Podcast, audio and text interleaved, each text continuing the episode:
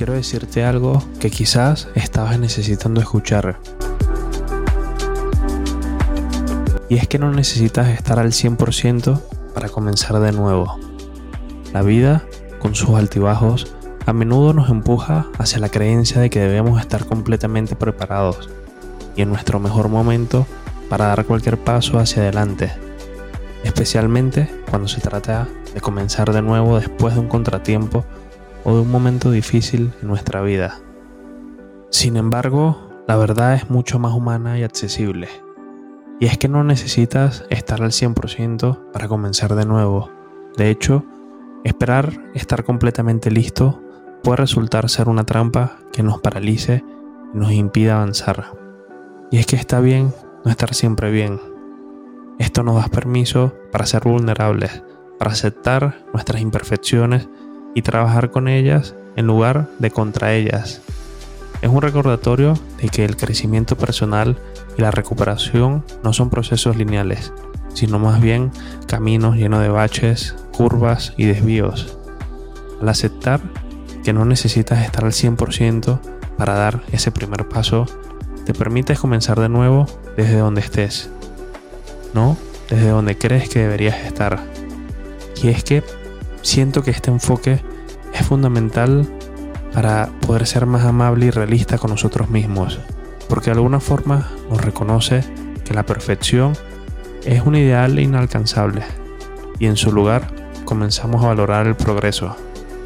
Cuando comienzas desde el lugar de imperfección o no estar completamente listo, también comienzas a fomentar la resiliencia. Y es que cuando aceptamos que está bien enfrentar desafíos y sentirnos menos que perfectos, desarrollamos una mayor capacidad para manejar las adversidades futuras. Nos volvemos más adaptables aprendiendo a navegar por la incertidumbre con una mentalidad de crecimiento que valora las experiencias y las lecciones aprendidas por encima del éxito ininterrumpido. Esta aceptación de no estar siempre bien nos libera de algo, y es el de cumplir con las expectativas poco realistas, ya sean impuestas por nosotros mismos, por la familia o por la sociedad. Y esto nos da espacio para respirar, para ser genuinos con nosotros mismos y con los demás, y para encontrar belleza y valor en ese proceso de intentarlo, independientemente del resultado. Y te cuento esto porque seguramente has estado en ese punto, en ese punto donde el estrés y la ansiedad no solo son visitantes ocasionales en nuestra vida, sino que parecen haber tomado un asiento permanente al lado nuestro.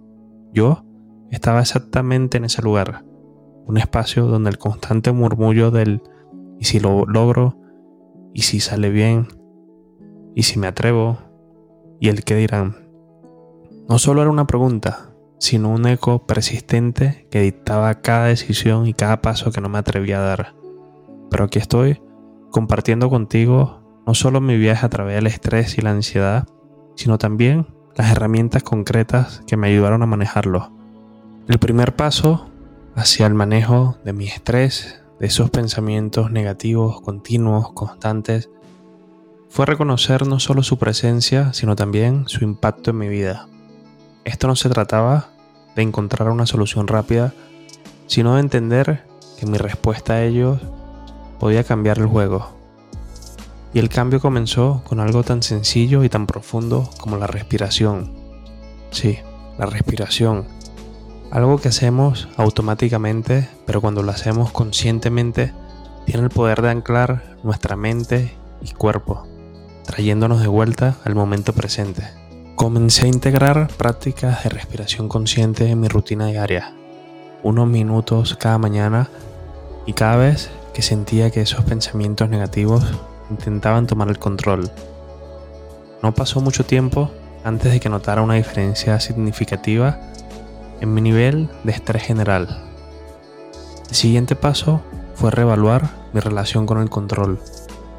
Y es que parte de mi ansiedad provenía de intentar controlar lo incontrolable, de preocuparme por el futuro y de cómo todo lo veía negativo. Aprender a soltar, a aceptar que cosas fuera de mi alcance fue totalmente liberador. Empecé a enfocarme en lo que sí podía controlar, como mi actitud, mis respuestas a las situaciones y las pequeñas acciones diarias que me acercaban a un estado mayor de calma claridad. La actividad física se convirtió en otra herramienta vital en mi caja o en mi kit contra el estrés y la ansiedad. No estoy hablando de transformarme en un atleta de élite, sino simplemente de mover mi cuerpo de manera que me hiciera sentir bien, ya fuera una caminata al aire libre, una sesión de yoga o simplemente bailar en la sala de mi casa.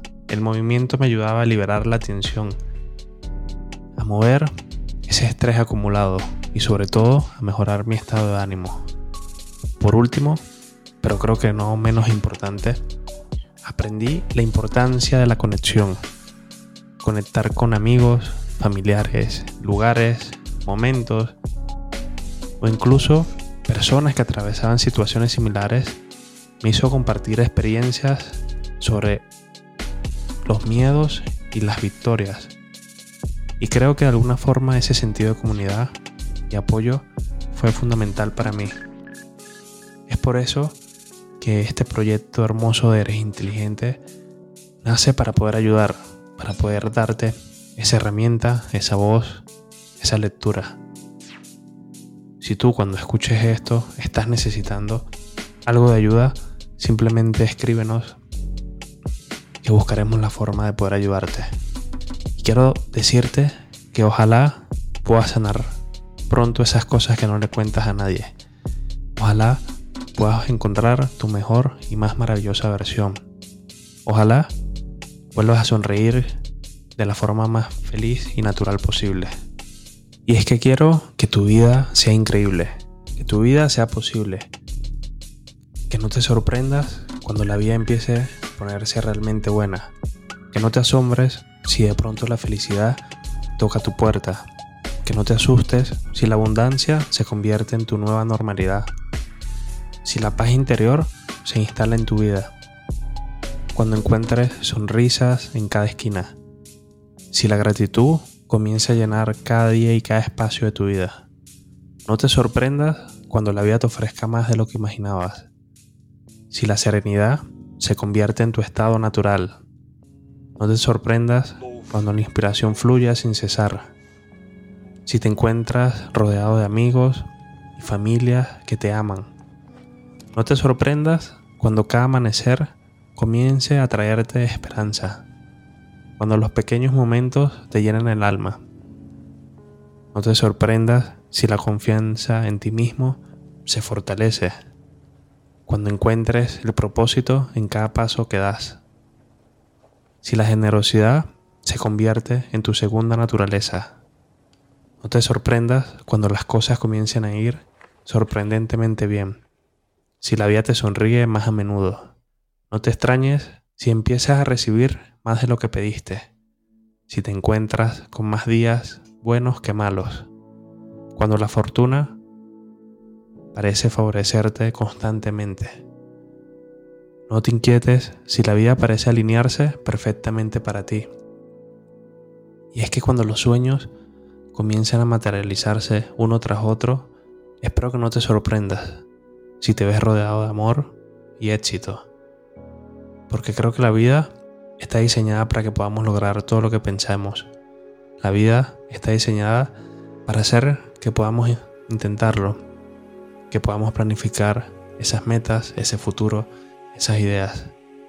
La vida está hecha para tener miedos, pero entender los miedos como un camino a seguir y un obstáculo a pasar.